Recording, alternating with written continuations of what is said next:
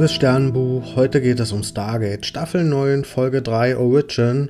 Und ja, Vala und Daniel, die wurden jetzt von diesem Ori oder wie es im Original heißt, Ori, Priester, mm, ja, mitgenommen und die werden mit einem Ringtransporter in so eine Fantasy-Welt transportiert. Also, ja, Ringtransporter, die kennen wir ja von den Gua'uld schon und aber die Gua'uld haben diese Technologie ja letztendlich auch von den ja, Antiken gestohlen.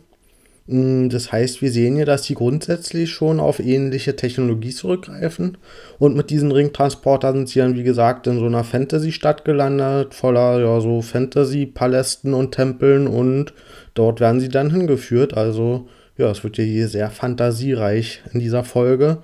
Und auf der Erde ist das Stargate Center am Überlegen, wie sie nun mh, mm, ja, Vala und Daniel von diesem Gerät trennen können, ohne dass denen was geschieht mit dem sie ja in diese andere Welt dort geworbt wurden.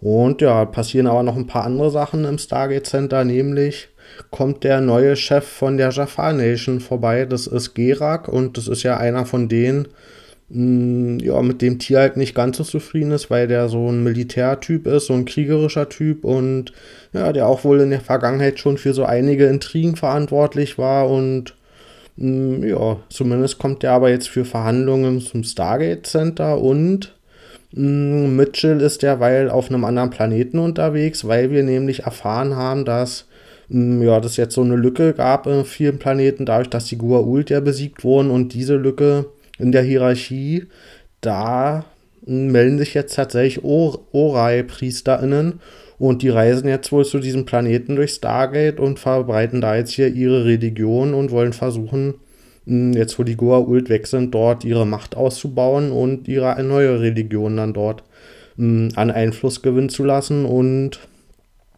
ja, Mitchell trifft dann, wie gesagt, auf einem anderen Planeten einen von diesen Ori-PriesterInnen und bringt die jetzt mit ins Stargate Center zu den Verhandlungen über die neuen Machtverhältnisse in der Galaxie in der Milchstraße.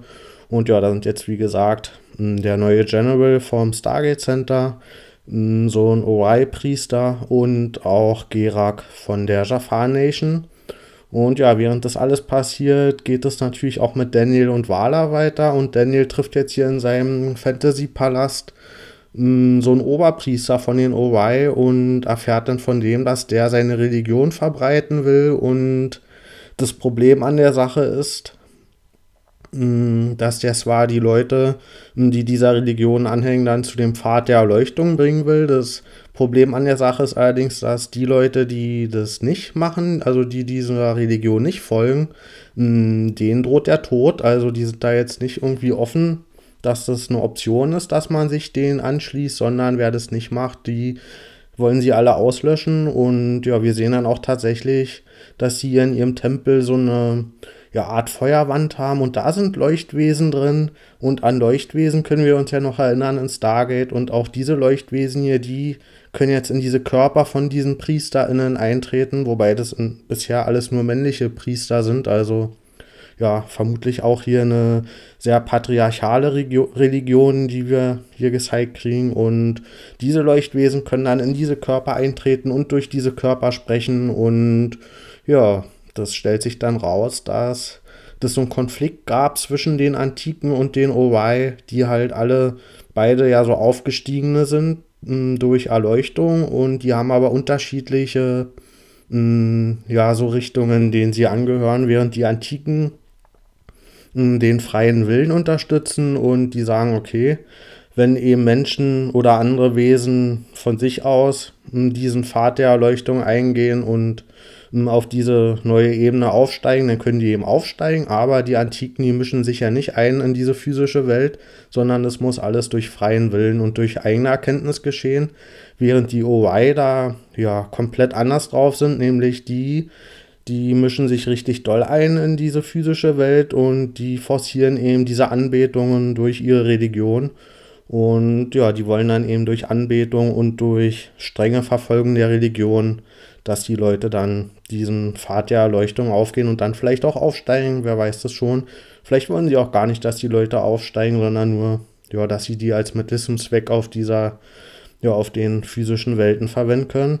Und ja, das Problem ist jetzt, dass dadurch, dass Wala und Daniel durch dieses Warp-Gerät auf diesem Planeten aufgetaucht sind, wissen jetzt die OY, dass das in der Milchstraße eine komplette Galaxis gibt voller Menschen und anderen Wesen, die alle noch nicht an die OY glauben. Und ja, das heißt, die wissen jetzt, und das haben wir ja dann gesehen in, den anderen, in dem anderen Handlungsstrang, dass die Orai-PriesterInnen jetzt schon auf unserer Galaxie unterwegs sind.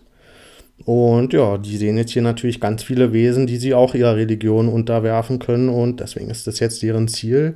Und ja, Vala und Daniel, die finden inzwischen noch ein Gerät wieder auf diesem Planeten, mit dem sie eigentlich wieder zurück zur Erde können. Und das gelingt ihnen auch ganz kurz, um eine Warnung ins Stargate Center zu schicken. Aber den Orai, den wird zu bunt. Da ist dann wieder ein Priester, der eingreift. Und um jetzt hier ein Exempel zu statuieren, weil es in diesem Dorf eh schon viel zu viele Ungläubige gibt, will ja jetzt hier eben diese ganzen Ungläubigen verbrennen. Und allen voran natürlich Vala und Daniel die sie ja nicht geschafft haben, von ihrer Religion zu überzeugen. Und ja, zum Glück ist ja aber diese Warnung ins Stargate Center angekommen und dadurch wissen jetzt die Stargate-Leute, dass dieser Orai-Priester, der hier an dem Verhandlungstisch mit dran sitzt, dass mit dem was nicht in Ordnung ist und Deswegen wird er dann angegriffen und der hat ja aber noch seinen Zauberstab dabei und der gibt ihm mächtige Kräfte und damit schafft er das dann, sich irgendwie aufzulösen in Feuer, sodass er erstmal jetzt nicht überwältigt werden kann, aber zumindest kann er jetzt auch nicht am Verhandlungstisch ja, seine Religion hier weiter verbreiten. Und ja, dann haben die Leute im Stargate Center zum Glück auch noch eine Idee, wie sie jetzt endlich Danny und Vala zurückkriegen können von diesem Warp-Gerät. Nämlich die Idee, wie man das trennen kann, ist, indem das Gerät einfach durch Stargate geworfen wird und wenn es dann irgendwie weit weg geschickt wird, dann ist, wird hoffentlich die Verbindung aufgetrennt und der Plan geht auch auf. Also dieses Gerät kann in letzter Sekunde durch Stargate geworfen werden und dadurch werden dann Wala und Daniel zurück zur Erde geworfen, bevor ihm ihre Körper in diesem anderen Dorf dort verbrennen können. Und damit überleben die. Und die Orai, die sind jetzt richtig sauer, und die aktivieren jetzt mehr PriesterInnen, also die lassen ihre Leuchtwesen in andere Menschen oder ja, vermutlich sind es Menschen auch auf diesem Planeten, mh, hm, lassen die ihre Leuchtwesen so reingehen und machen die zu neuen PriesterInnen und verleihen denen Kräfte und sie kündigen auch an, dass sie riesige Schiffe bauen werden, mit denen sie diese neue Galaxie, die Milchstraße, dann ja unterwerfen werden und ja, die sind jetzt richtig sauer dass Wala und Daniel denen entkommen sind und dass die sich auch noch gegen die stellen. Und ja, O'Neill taucht dann am Ende der Folge auch noch auf und trifft sich mit Mitchell und macht mit dem, ja, mit einem Düsenjet so einen Entspannungsflug. Und der sagt ihm, Mitchell, du musst dich jetzt langsam mal entscheiden mit deinem neuen Team. Das war ja eigentlich mal, hm, wie diese ganze Staffel angefangen hat, dass Mitchell sich hier ein neues Team zusammensuchen muss. Und ja, wie diese Suche dann ausgehen wird, das sehen wir vermutlich erst in der nächsten Folge. Ich gebe der Folge 8,5 von 10 Sternen. Ich fand es sehr gut, dass hier jetzt die Handlungsstränge schon zusammengeführt wurden, also dass diese Jafar Nation mit den Orai schon direkt in Kontakt gekommen ist und ja, das ist eben ein Zeichen dafür, dass sich diese Story jetzt nicht ewig hinziehen wird, sondern dass die hier doch sehr schnell zu einem Punkt kommt. Und da wir haben ja auch jetzt hier sehr viel über die Orai schon erfahren. Und ich finde tatsächlich, dass das nach der Folge, dass die sich als gute Antagonistinnen hier ja, entwickeln könnten, weil die zwar diesen Hintergrund mit diesem Aufgestiegenen haben, aber in dem Fall im Vergleich zu den ja aufgestiegenen Antiken sind das eben nicht nur immer so Andeutungen, was die alles können, sondern die haben ja tatsächlich echte Macht, mit denen sie ihre PriesterInnen ja ausstatten und mit denen sie auch ja Einfluss auf die Welt nehmen können. Und vor allen Dingen haben die diese sektenhaften Züge hier, womit sie einfach ihre Religion überall ausbreiten wollen und angebetet werden wollen. Und ja, das macht sie für mich ein bisschen zielstrebiger auch als die Goa'uld, die ja oft auch ihre eigenen Konflikte hatten und mit ihren eigenen Egos zu kämpfen hatten. Und die Orai, die wirken hier schon ziemlich unaufhaltsam, weil die eben, ja, eigentlich diese eigenen Interessen nicht haben, sondern so eine Sekte haben, die hier sehr unaufhaltsam wirkt. Und ja, das wirkt einfach sehr bedrohlich und deswegen finde ich, sind das gute Antagonistinnen.